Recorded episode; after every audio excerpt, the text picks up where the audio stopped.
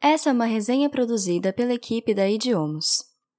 A Idiomus é uma plataforma onde você pode praticar inglês através de resumos de livros de desenvolvimento pessoal, empreendedorismo e finanças.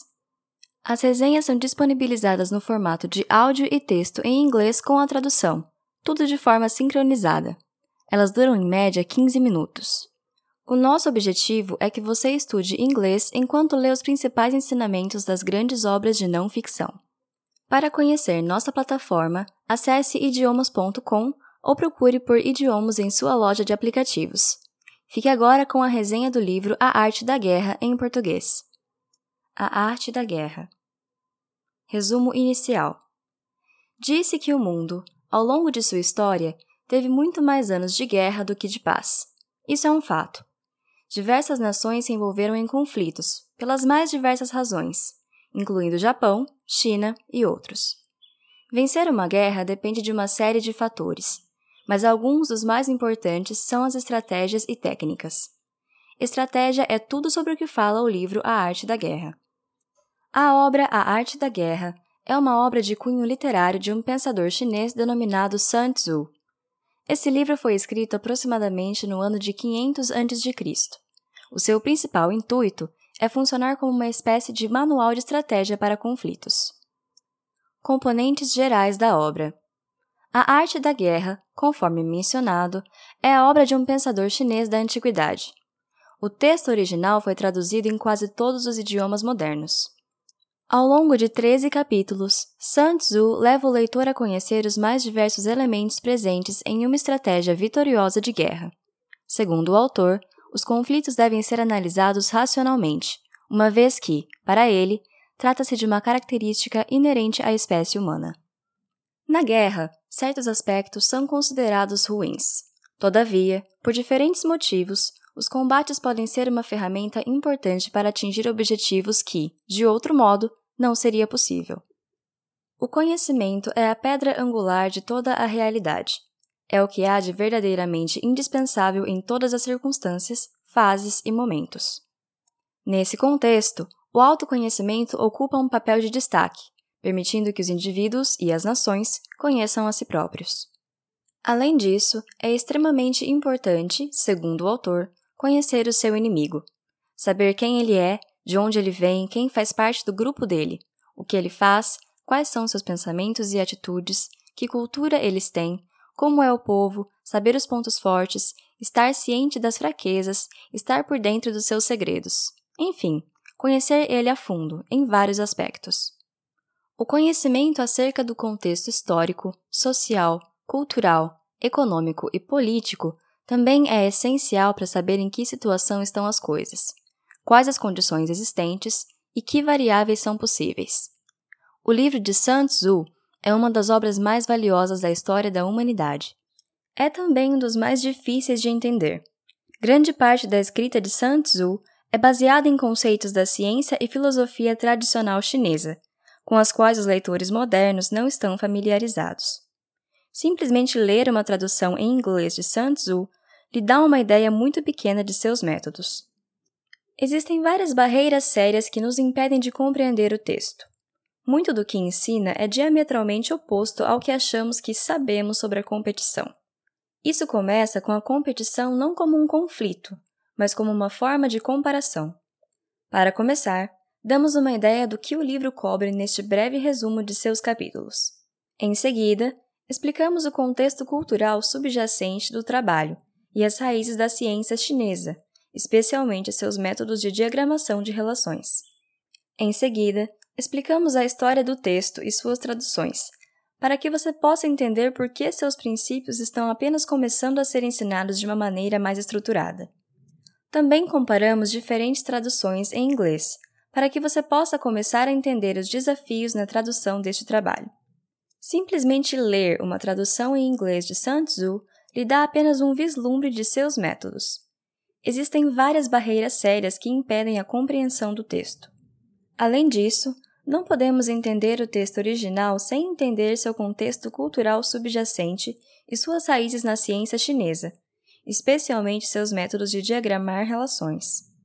Em 13 capítulos, Sun Tzu escreveu um trabalho notável e conciso, que define uma ciência sofisticada de maneira deliberativa. Embora o livro em si seja escrito de uma forma altamente condensada, onde cada estrofe desempenha um papel fundamental no desenvolvimento de suas ideias, podemos resumir seu conteúdo em três sentenças. Os dois primeiros capítulos e o final, a narrativa da obra é cíclica, concentram-se na posição estratégica, os métodos para mapear os pontos fortes e fracos relativos das posições competitivas. Os capítulos intermediários se concentram na estratégia de expansão, que identifica e explora as oportunidades de avançar e construir posições. A penúltima seção do livro explora a resposta da situação, que especifica as respostas necessárias para lidar com situações competitivas específicas. Planejamento.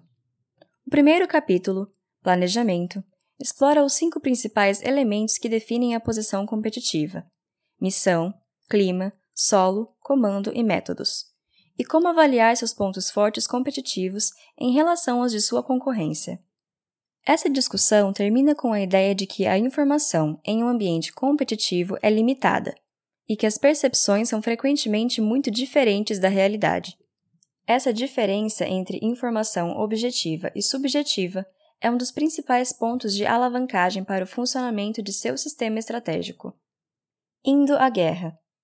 O capítulo 2, Indo à guerra, define a natureza econômica da concorrência explica como o sucesso exige a obtenção de salários vencedores, o que, por sua vez, exige limitar o custo da competição e do conflito. Este capítulo é crítico para entender por que Sun Tzu ensina a vencer sem conflito. Por definição, o conflito é caro. Derrotar oponentes e vencer batalhas pode satisfazer o ego, mas Sun Tzu considera esse objetivo um tolo. Usando espiões. O capítulo 3, Planejando o Ataque, define a natureza da força. É importante entender que, por ataque, Sun Tzu significa especificamente a ideia de se mudar para um novo território, não necessariamente de batalha ou conflito. Conceitualmente, você deve expandir ou avançar sua posição atual para sobreviver. Embora a defesa seja menos dispendiosa do que o avanço no curto prazo, a mudança mina as posições existentes, Portanto, se não estiverem avançadas, elas devem falhar. Posicionamento. O capítulo 4, Posicionamento, explica como você deve usar posições competitivas. Suas habilidades para se defender e avançar são ambas baseadas em sua posição atual. Para chegar onde você quer ir, você deve começar de onde você está. Você não cria as aberturas ou oportunidades de que precisa para avançar, porque o ambiente é muito grande e complexo para ser controlado. Em vez disso, você deve aprender a reconhecer oportunidades criadas por mudanças no ambiente. Força. O capítulo 5, Força, explora a energia que impulsiona todos os esforços humanos, a imaginação. Uma das razões pelas quais os ambientes competitivos são caóticos é que a criatividade torna a previsão impossível. A imaginação humana é infinita, sua capacidade infinita também torna infinitas as possibilidades da riqueza e do progresso humano. No entanto, essa criatividade deve estar firmemente ligada à realidade. Criatividade não funciona sozinha. Deve ser emparelhado com métodos comprovados, ou seja, o conhecimento existente para ser eficaz. Juntos, eles criam o que Sun Tzu chamou de força ou impulso. Fraqueza e força. O capítulo 6, Fraqueza e Força, examina o sistema circulatório de ambientes competitivos, o mecanismo subjacente da mudança. Como a água flui a jusante, há um equilíbrio natural das forças da natureza. Vazios são preenchidos. Os excessos são esvaziados. Sun Tzu usa esse processo para explicar a natureza mais profunda das oportunidades. A multiplicidade de características no ambiente pode ser reduzida a vazio e plenitude. Mais importante ainda, as necessidades humanas são todas formas de vazio, e a produção humana é toda forma de plenitude. Usar oportunidades é, em grande parte, se posicionar no ambiente para explorar o fluxo entre elas. Conflito armado. O capítulo 7, Conflito armado, explica os perigos do conflito direto. Lutar contra pessoas por recursos é tentador se você não entende a verdadeira natureza da oportunidade e da criatividade. No entanto, embora seja melhor evitar conflitos, nem sempre pode ser evitado. Nessas situações, você deve entender como você pode inclinar a balança a seu favor em qualquer confronto. Adaptando-se à situação. O capítulo 8, Adaptando-se à situação, concentra-se na necessidade de se adaptar às condições que você encontra. Este capítulo serve como introdução aos próximos três longos capítulos. Esses capítulos fornecem várias respostas específicas para situações específicas. Este capítulo apresenta a ideia de que cada situação é única, mas que combina elementos familiares. Embora devamos ser criativos e flexíveis, também devemos trabalhar dentro das regras das respostas padrão e não reagir por ignorância. Marcha Armada o capítulo 9, Marcha Armada, descreve as diferentes situações em que você se encontra ao entrar em novas arenas competitivas. É o primeiro dos três capítulos mais detalhados. Explica o que essas situações significam e como você deve responder a elas. Muito disso se concentra em avaliar as intenções dos outros.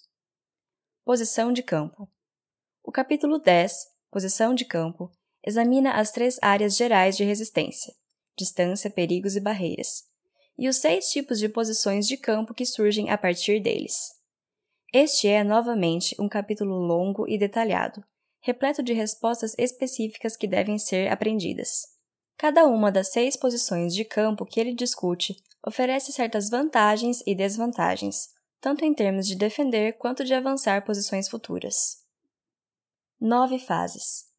O capítulo 11, Nove Fases, descreve nove situações comuns ou estágios em uma campanha competitiva e o reconhecimento e a resposta exigidos em cada uma delas. Este é o último e o mais longo dos capítulos detalhados. Essas nove situações podem ser geralmente agrupadas em condições precoces, intermediárias e finais, e variam de dispersão a mortal. Em cada uma dessas situações, há uma e apenas uma resposta apropriada. Atacando com fogo. O capítulo 12, Atacando com Fogo, discute ataques e respostas ambientais. Como a forma mais mortífera de destruição na era de Sun Tzu, os ataques de fogo são um arcabouço para discutir os movimentos de uso e sobrevivência que visam a destruição de um oponente. O capítulo faz isso sistematicamente, examinando os cinco alvos de ataque, os cinco tipos de ataques ambientais e as respostas apropriadas a esses ataques. No entanto, termina com um aviso sobre o uso emocional de armas. Enquanto a concorrência pode ir nessa direção, não deveria. O uso de espiões. O capítulo 13, O uso de espiões, aborda a questão da espionagem e contra-espionagem durante a guerra. A única maneira de adquirir conhecimento prévio é através de agentes secretos. Existem cinco tipos de agentes secretos: nativos, internos, duplicados, dispensáveis e vivos. Ninguém deve saber um do outro. Agentes nativos são pessoas do país do inimigo. Agentes internos são oficiais inimigos. Agentes duplicados são espiões inimigos. Agentes consumíveis são os que recebem informações fabricadas. Agentes vivos são aqueles que retornam com informações. Os agentes secretos estão próximos da população em geral onde a maioria das conversas é por meio do boca a boca. Deve-se subornar agentes inimigos e torná-los agentes duplos, usá-los para recrutar agentes nativos e internos. Agentes duplos podem fornecer ideias corretas sobre quais informações podem ser dadas a agentes dispensáveis, que, apesar de serem falsos, parecerão confiáveis. Resumo final: A arte da guerra é um verdadeiro tratado estratégico, bastante útil até os dias atuais, sobre como proceder para que seja possível se tornar vitorioso no contexto bélico. Nessa obra, aborda-se desde táticas e elementos mais práticos, pragmáticos, até itens de caráter mais subjetivo, aberto, abrangendo dessa forma todos os ângulos e âmbitos possíveis de um conflito. Essa foi uma resenha produzida pela equipe da Idiomos. Se você gostou, compartilhe com seus amigos para você acessar uma vasta biblioteca de resumos como este, disponibilizados em inglês com a tradução, no formato de áudio e texto, acesse idiomas.com ou procure por idiomas em sua loja de aplicativos.